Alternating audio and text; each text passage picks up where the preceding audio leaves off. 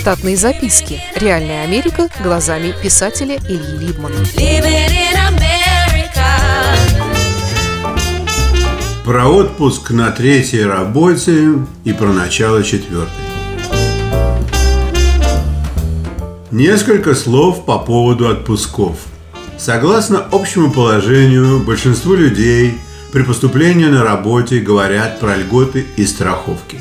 Обычно отпуска полагается две недели в год. Причем первую неделю можно взять после шести месяцев работы. Так случилось и со мной. Опьяненные большими заработками на новой работе, мы решили поехать на неделю за границу, на ближайшие острова Карибского бассейна. Острова были багамские. К тому времени моя жена окончательно отказалась от услуг всякого рода туристических агентств, поняв, что почти все поездки можно устраивать без, без посторонней помощи и за меньшие деньги. У нее на работе была сотрудница, у которой помимо основной работы было такое туристическое агентство. На Вагамских островах отличная погода – но все остальное мне не понравилось совсем. Начиная от цен в забегаловках и кончая безумной жарой и местным населением, невиданной до то ли черноты и бедности. До поездки на Багамы я думал, что человек-ящик может быть только в произведениях Коба Абе. Оказалось, что половина острова жила в картонных ящиках из-под холодильников – а другая половина была чуть побогаче и жила в домиках дядюшки тыквы, сработанных не из кирпичей, а из листов фанеры или арголита, или куска гофрированного железа, украденного с какой-нибудь крыши. Американские туристы чаще всего и не знают этого, потому что живут в курортных зонах, и с жизнью местных на острове они не пересекаются, за исключением взаимовыгодных предприятий. Мы не жили в курортной зоне для американцев, а сняли номер на небольшом курорте для местных белых. Это значило, что приходилось пользоваться городским транспортом. В автобусах не было предусмотрено стоячих мест. Все места были сидячими. 12 рядов по 5 сидений, плечо к плечу, сидячих мест и один пустой квадратик на полу. Похоже на игру в пятнадцатка. Для того, чтобы человеку из заднего ряда была возможность пробраться к выходу, целой группе людей перед ним приходилось вставать и давать ему дорогу. Говорят, что оригинальный дизайн такого автобуса был сработан англичанами. Очень скоро мы отказались от городского транспорта и ходили перебежками от тени до тени, потому что солнце было обжигающим. То время как местные белые люди пили свой утренний джин с тоником или забивали косяк, сидя у бассейна в спасительной тени слоновьих акаций, нас несло на море, где за тень надо было платить немалые деньги. На третий день, прилично обгоревшие, мы решили остаться около нашего бассейна и только тогда поняли, что вода в нем была морская. Ее меняли раза три в день. Помню, что домой нам надо было лететь с пересадкой в Майами – Самолет с островов был перегружен, и чемодан с вещами моей жены не прилетел вовремя.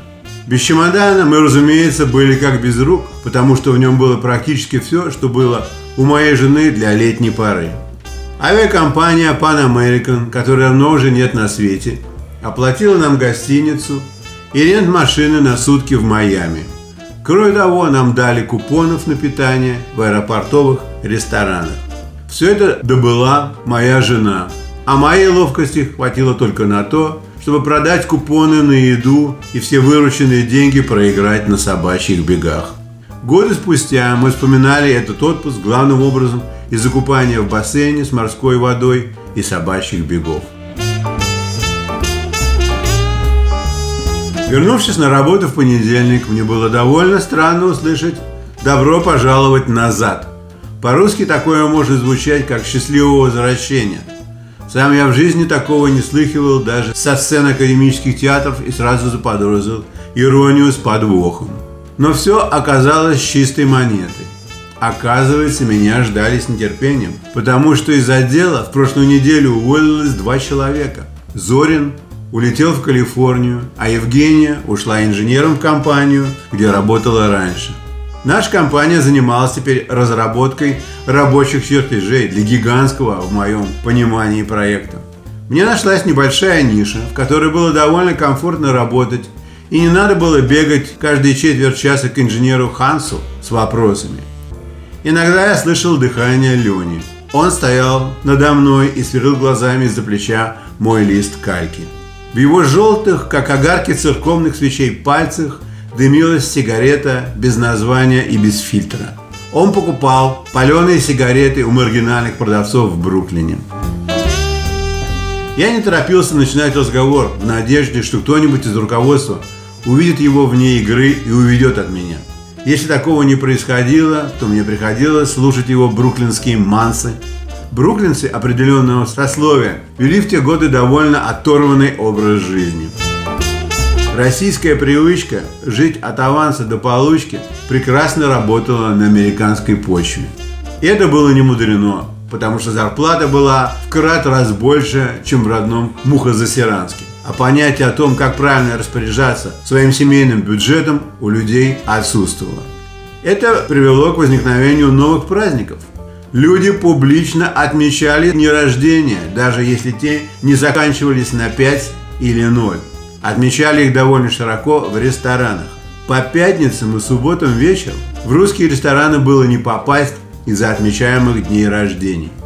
На празднествах параллельными путями отмечались несколько ДР, но после получаса присутствия и трех-четырех рюмок возлияния всякая параллельность нарушалась и начиналось перекрестное опыление.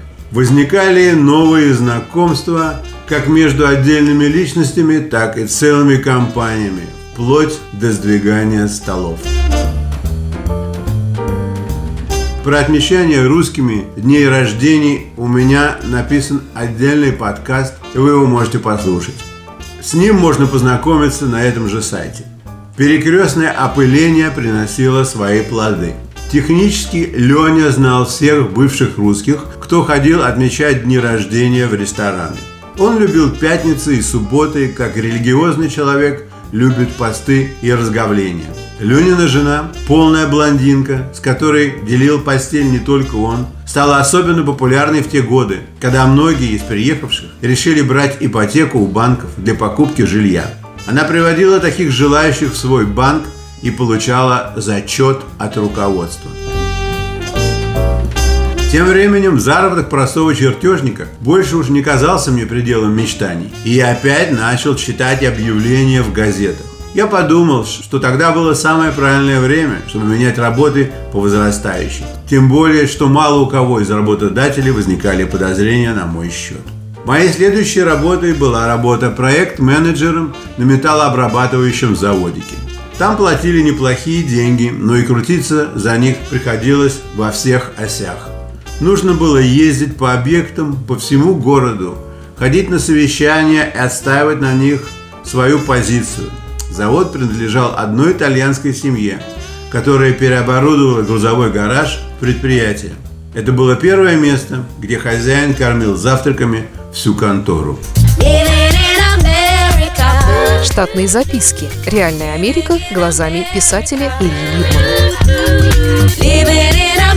Читайте книги русского писателя современной Америки Ильи Либмана. В них живо и не скучно описываются нестандартные ситуации, происходившие с бывшими гражданами Советского Союза на фоне американского урбанистического ландшафта. Повести «Алиса» с Райкой, «Второе дыхание», «Время апельсина» и «Малыш 21 века» можно приобрести в интернет-магазине «Литрес» или на сайте писателя читаливы.ру.